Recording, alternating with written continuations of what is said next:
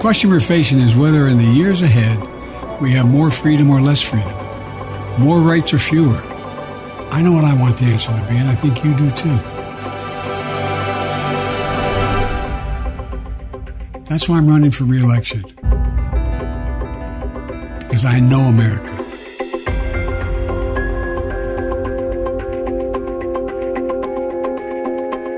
Aos 80 anos, o presidente americano Joe Biden confirmou que vai disputar a reeleição em 2024. Considerado supersticioso, o democrata anunciou a decisão na mesma data, 25 de abril, em que teve início a campanha vitoriosa de 2021. No entanto, quando venceu as últimas eleições, Joe Biden disse que seria uma ponte para futuras lideranças. My plan meets the moment of climate change as well. And one more thing, it's fully paid for. Kamala Harris, vice-presidente dos Estados Unidos, deve ser a vice-presidente na chapa presidencial de 2024. Mas não é apenas sua parceira de corrida eleitoral que deve se repetir no ano que vem. Um velho adversário republicano deve voltar a este embate. O ex-presidente Donald Trump. This was not the end. It was only the beginning of our fight to rescue the American dream In order to make America great and glorious again, I am tonight announcing my candidacy for President of the United States. Esse cenário seria o ideal para o atual presidente, já que o eleitorado anti-Trump cresceu após a invasão do Capitólio em 6 de janeiro de 2021. Mas esse é um dos menores problemas para Donald Trump, que responde a um processo criminal por subornar uma ex-amante para que a história dos dois não viesse à tona durante a campanha. Donald Trump tornou-se oficialmente réu e o primeiro ex-presidente dos Estados Unidos a responder a um processo criminal. O republicano se apresentou hoje a um tribunal de Nova York, onde foi acusado formalmente por 34 crimes.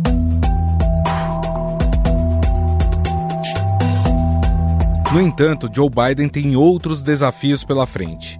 Pesquisa do canal NBC, divulgada no último domingo, apontou que 70% não querem que Biden concorra, sendo que 48% deles afirmam que a idade avançada é o principal problema. Por outro lado, 60% dos eleitores também não querem Donald Trump. Além disso, Biden terá que contornar algumas críticas que vem sofrendo da sociedade americana.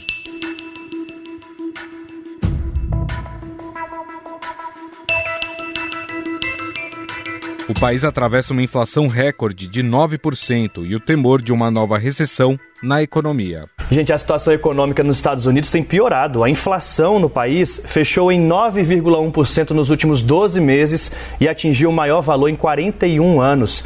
A tendência de juros subir ainda mais, o fantasma da recessão nos Estados Unidos também assombra.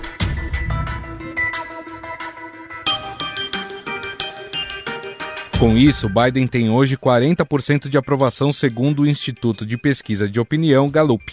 Só a título de comparação, neste mesmo estágio do governo Donald Trump também tinha os mesmos 40% de aprovação e não foi reeleito. Joe Biden também conseguiu vitórias importantes dentro do governo, como a aprovação de um pacote bilionário para a infraestrutura do país e outro para investimentos em energia limpa e para combater as mudanças climáticas. E ele, inclusive, anunciou hoje que vai pedir a aprovação de 500 milhões de dólares para o Fundo Amazônia. Esse valor que é 10 vezes maior do que o que foi anunciado inicialmente quando o governo americano demonstrou a intenção de participar desse programa.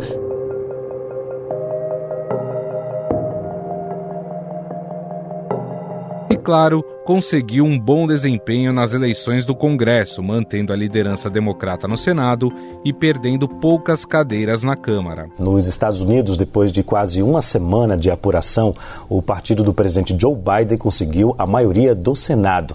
A projeção da CNN já mostra os democratas com 50 cadeiras no Senado depois das vitórias no Arizona e Nevada. A decisão de Biden também foi tomada pelo fato do Partido Democrata não ter conseguido emplacar nenhum outro nome forte nos últimos anos. Kamala Harris, que era vista como uma possível sucessora de Biden, não protagonizou no cargo de vice-presidente. e já dava indícios que apoiaria Biden em uma eventual reeleição. Listen, the president has been very clear that uh, he intends to run again, and if he does, I will be running with him.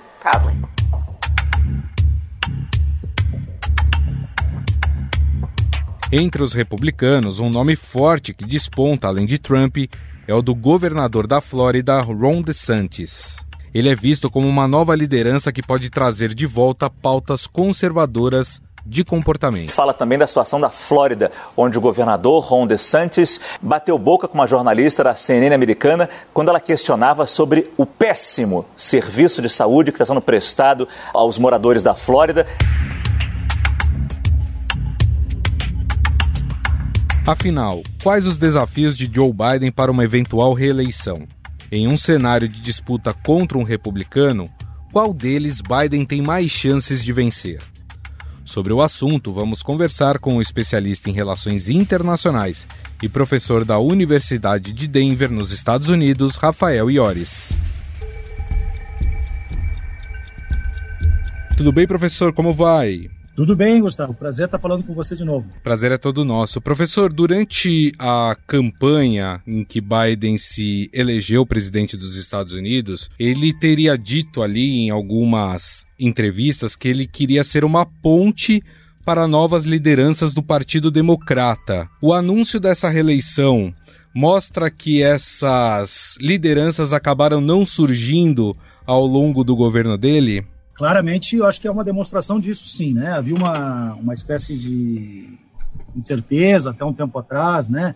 Dada especialmente a questão da idade dele, se ele seria, ele seria se candidatar à reeleição, né? Na época da eleição, né, quase dois anos e meio atrás, já se falava, né, que como tendo uma vice, né, candidata, atual vice-presidente, uma mulher, enfim, de origem é, mista, etnicamente aqui, que é uma coisa importante, né, no, como aspecto aí da diversidade da sociedade americana que tem se tornado mais diversa e multicultural, ela seria né, a próxima, a próxima candidata.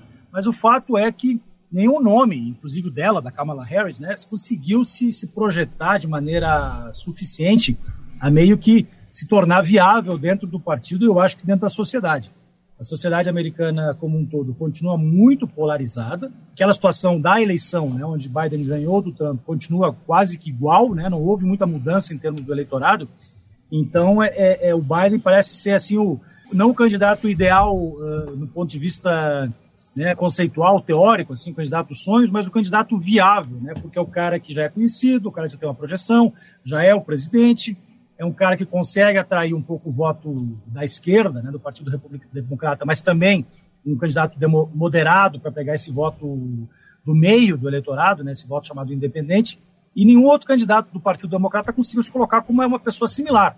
Existem alguns governadores que eu acho que talvez podem se projetar no futuro, como, por exemplo, o governador da Califórnia, mas uh, no momento, né, e o, e o Biden acho que foi muito, muito estratégico nisso, né, já se relançou, né, até para evitar né, que houvesse aí especulação maior em relação a quem fosse o candidato. Demonstra, sim, essa dificuldade, não só no Partido Democrata, acho que no, os republicanos também, nessa dificuldade da, da sucessão né, geracional de candidatos. O senhor citou a vice Kamala Harris, que inclusive vai integrar a chapa de Joe Biden em 2024, e havia uma expectativa muito grande de que ela seria essa liderança. Até aqui dá para dizer que ela teve um papel coadjuvante no governo? Eu acho que, de uma maneira geral, né, fora alguns segmentos específicos da, do eleitorado, né, mulheres também uh, latinas ou afro-americanas, ela não, não, se, não, enfim, não se projetou muito. Ela, eu acho que ela teve uma participação na administração ainda muito ofuscada uh, pelo Biden, né, como essa figura maior, e uh, não se colocou, não conseguiu achar muito bem o seu espaço dentro da administração para se projetar como projetos específicos dela. Fez algumas viagens internacionais importantes, mas não houve uma repercussão dessas viagens né, onde ela tentou se meio que ser representante do país nesses, nesses eventos. Então, não acho que ela se cresceu né, ao longo desses primeiros anos aí da, desse mandato democrata como um nome viável, pelo menos por enquanto. E só para dizer, não é garantido que ela vai ser a vice, né? É quase que o movimento natural, né? Uhum. Normalmente quem é, é o vice vai como vice, mas não é uma coisa assim garantida. O presidente pode escolher outro candidato. Existem é, experiências históricas onde há uma mudança do vice. Eu vi algumas pesquisas, professor, nos Estados Unidos, que mostram que boa parte dos entrevistados acham que Biden não deveria se candidatar à reeleição.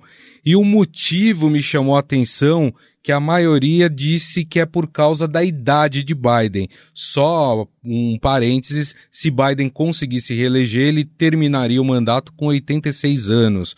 Esse fato da idade, por que que tá pegando tanto nos Estados Unidos, hein, professor? Olha, o Biden ele é um candidato que, que, um político, na verdade, que sempre foi um pouco menosprezado. Como senador, ele, ele era já um pouco menosprezado. Ele, ele era muito focado em, em política externa, mas se dizer que ele, ele, tinha posições um pouco radicais. Ele tem uma, um problema de gagueira histórica, né? Então ele tende a se atrapalhar muitas vezes quando ele quer falar alguma coisa. Eu acho que ele administra muito bem isso, mas há momentos onde ele eh, ocorrem gafes, digamos assim, né? Não é o único presidente americano que é conhecido como, como uma pessoa que tem muitas gafes, mas isso é uma coisa que já tinha, já existia.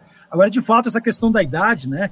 Ele vai ser o candidato já mais velho, né? A, a tentar a ser presidente da República, se ele for de fato candidato ano que vem. Eu acho que é uma tradição a gente pensar, né? Que 80 anos é né, a pessoa já vai estar enfrentando problemas de saúde, de de, vai conseguir desempenhar né, as demandas tão pesadas que é a presidência dos Estados Unidos. Mas eu acho que cada vez mais os políticos têm né, continuado na política com idade avançada. E só para lembrar, o Trump também não é tão mais novo, ele é só três anos mais novo que o Biden. Uhum. Então pode ser que seja uma questão que o Biden vai ter que administrar na campanha, justificar, né, demonstrar que ele tem capacidades mentais, físicas para continuar na presidência mas, enfim, vai ser uma, digamos assim, um desafio a mais né, nessa campanha da reeleição, embora a própria campanha que levou à presidência, a última campanha presidencial, também foi uma campanha muito polarizada, muito dividida, e onde Trump, na verdade, teve mais votos, né, embora perdeu, teve mais votos do que na sua eleição inicial. Então, é, é só para demonstrar isso, quer dizer, a, a, o eleitorado continua muito dividido e, e é uma eleição que vai ser muito dura para quem for. Idade à parte, professor, o Biden enfrenta outros problemas ao longo da gestão. Talvez o principal neste momento seja essa alta da inflação nos Estados Unidos. Nunca a inflação teve tão alta, né, recentemente nos Estados Unidos. Essa questão econômica, ela deve ser o calcanhar de Aquiles de Biden para uma possível reeleição? A eleição está é, um ano e meio ainda, né? Um pouco, um pouco menos, quer dizer, é, então pode ser que a inflação é, seja melhor administrada daqui para frente, mas sem dúvida o eleitorado americano, o eleitor americano é muito pragmático, muito movido né, por, por questões econômicas. Então ele houve, perdeu, enfim, se desgastou, né, perdeu um certo apoio na população por causa da inflação. Por exemplo, estamos vivendo esse momento agora da, da guerra da Ucrânia, onde os Estados Unidos evidentemente está muito envolvido de maneira indireta, mas envolvido né, ainda assim, é, e é são momentos onde tenderia né, a, se, a se unificar o, a, população, o eleitorado, né, um eleitorado também muito nacionalista, que apoia o governo em momentos de guerra, mas o fator econômico tem pesado bastante. Agora, é, como se demonstrou na eleição congressual, os republicanos não foram tão bem assim como se esperava, né, que fizeram uma campanha muito baseada nessa questão da, da, da economia da inflação. Uh, democratas continuam com a maioria no Senado. Por quê? Porque não houve uma percepção da população que, embora o Biden está com deficiências ou com dificuldade para administrar questões econômicas, a agenda republicana não foi vista como uma alternativa viável para a questão econômica, né? Então, é, de novo, eu acho que é uma eleição ainda que vai ser jogada de maneira muito forte o ano que vem. Pelo vídeo lançado por Joe Biden, né, para anunciar aí a sua candidatura à reeleição, ele além, claro, de falar dos feitos do seu governo, ele também usa a questão do antitrampismo, associando o ex-presidente Donald Trump a, por exemplo, a invasão do Capitólio no dia 6 de janeiro. Isso já é uma amostra de que essa polarização que tivemos na eleição passada, ela vai permanecer no pleito de 2024? É um pouco bizarro, né? Digamos assim, o cenário inercial, né, o cenário mais provável é que haja uma, uma nova disputa entre os dois candidatos. Isso, isso é bastante atípico, né? Ou seja, Biden e Trump novamente. O, o, como os democratas não têm um nome alternativo, não parece haver, no momento, também um nome alternativo dentro do Partido Republicano. Trump pode se tornar inelegível mas isso é muito difícil. Ele pode, inclusive, ser sentenciado a, a, né, por, por, vários processos aí de que estão investigando ele, não só em relação à, à questão do Capitólio, que na verdade é, é muito difícil que ocorra, mas outras questões, questões fiscais, questões de mulheres que estão denunciando eles por esse, é, comportamento em relação a elas, sexual harassment teria ocorrido. É, mas, então pode até ser que ele seja sentenciado, pode até ser que ele vá à cadeia, mas ele ainda assim pode concorrer. É muito difícil né, se tornar inelegível aqui. Então o mais provável é que haja essa, esse rematch, né, essa nova disputa entre o Biden e o Trump. E, interessantemente, eu acho que, embora o Trump perdeu, de alguma maneira, né, parece, enfim, que dá para pensar plausível aí que perdeu algum apoio na população, ele tem um eleitorado muito aguerrido e muito forte, né, e por volta de 40% da população que, que continua muito próximo a ele. E como, ou seja, nós já saía de um patamar aí alto, uh, na disputa eleitoral pode ser, né, que, que haja aí surpresas. O, o presidente tende né, a ser reeleito nos Estados Unidos. Existe uma, existe uma tradição da política, né, da cultura política do país de reeleger presidentes, né? mas não é sempre, não é garantido. Também existiram presidentes importantes que não foram reeleitos. Por exemplo, o, o, o pai do, do, Bush, presidente, o último Bush, o pai Bush. Né? O próprio Trump, né? O próprio Trump, exatamente, né, numa disputa muito, muito acirrada e, e, que requereu uma mobilização muito ampla de vários setores da sociedade contra né, o Trump. E eu tenho profunda percepção, né, muito forte, de que não fosse a pandemia e a maneira como o Trump se relacionou à pandemia, né, não teria perdido, provavelmente teria sido eleito. Como eu disse, ele ganhou até mais votos do que na sua primeira eleição. É, a gente está projetando aqui, claro, esse reencontro de Biden e Trump aí numa disputa presidencial nos Estados Unidos, mas como o senhor citou, né, a gente não pode esquecer que Trump ele é alvo aí de um processo que pode levá-lo à prisão, ele pode ficar inelegível para 2024. Enfim, nesse cenário, professor, os republicanos é, teriam que procurar alguém com o mesmo perfil de Donald Trump, e aí eu faço uma menção ao governador da Flórida, Ron DeSantis, que dizem que é o substituto de Trump, ou os republicanos vão procurar alguém mais moderado para tentar captar alguns votos que acabaram indo para Joe Biden? Então, uma das coisas que tem que sempre se pensar para poder analisar essas questões é, é, o processo de primárias que existem dentro dos partidos, né, para selecionar os seus próprios candidatos. Nos últimos vários ciclos eleitorais, essa questão das primárias acabaram, ao longo do tempo, criando uma polarização maior entre os candidatos, porque para você conseguir ser o candidato dentro do seu próprio partido, você tende a radicalizar as posições do partido, seja para a esquerda, no caso dos democratas, seja para a direita, no caso dos republicanos. Isso é uma coisa que tem ocorrido já há muito tempo. Né? Isso tem tendido também, não só em relação à campanha presidencial, nas campanhas também distritais para os deputados federais. É, então, por isso que o, o Ron DeSantis, né, o governador da Flórida, parece que teria mais chance de ser o candidato republicano, porque ele conseguiria ter a maioria de um eleitorado muito mais eh, conservador, trampista, dentro do Partido Republicano, para selecionado, mais ou menos, selecioná-lo como o herdeiro do Trump, caso o Trump não venha a ser o candidato. Embora o Ron DeSantis baixou um pouco né, as intenções de votos dentro dos republicanos. Mas ele seria, digamos assim, o caminho mais natural por causa dessa questão das primárias. Mas isso, né, por outro lado, dificulta na eleição, o que eles chamam aqui na eleição geral, né? porque aí você tem que buscar o eleitorado mais moderado tanto é um desafio que os, os democratas poderiam enfrentar, por exemplo, com um candidato mais à esquerda, como Bernie Sanders, né?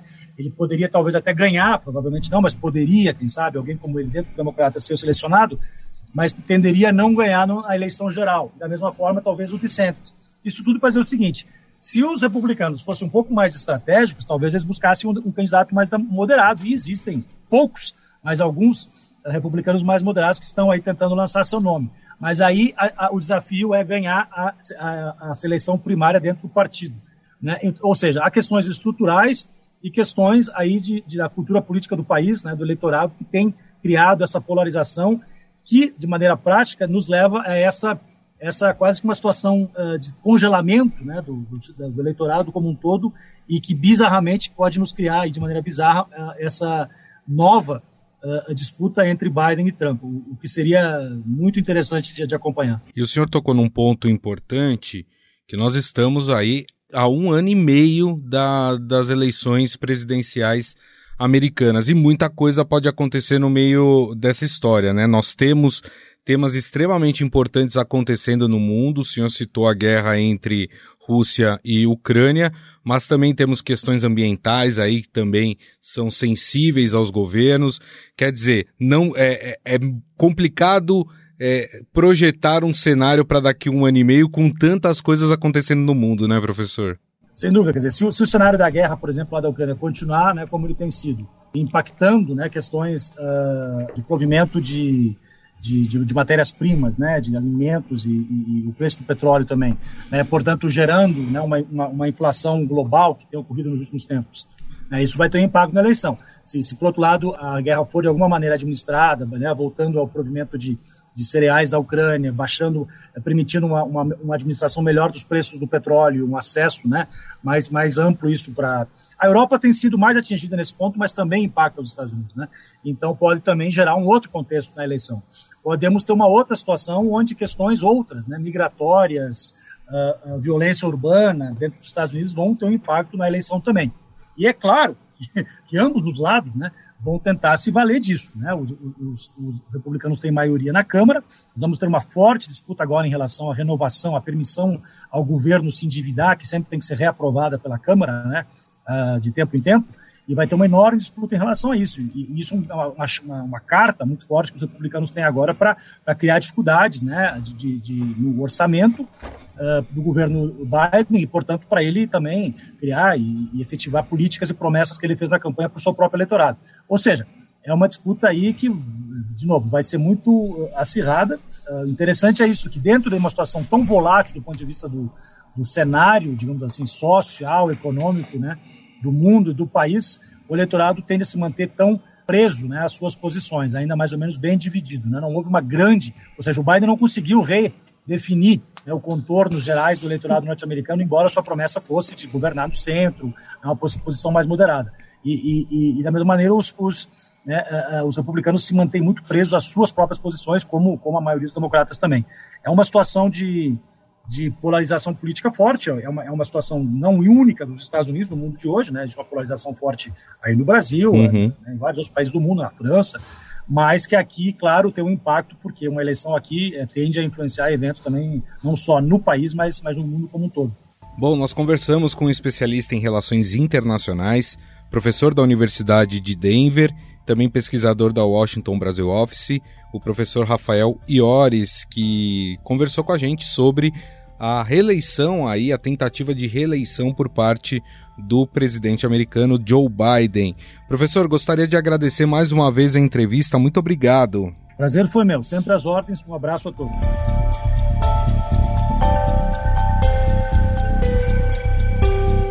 Estadão Notícias.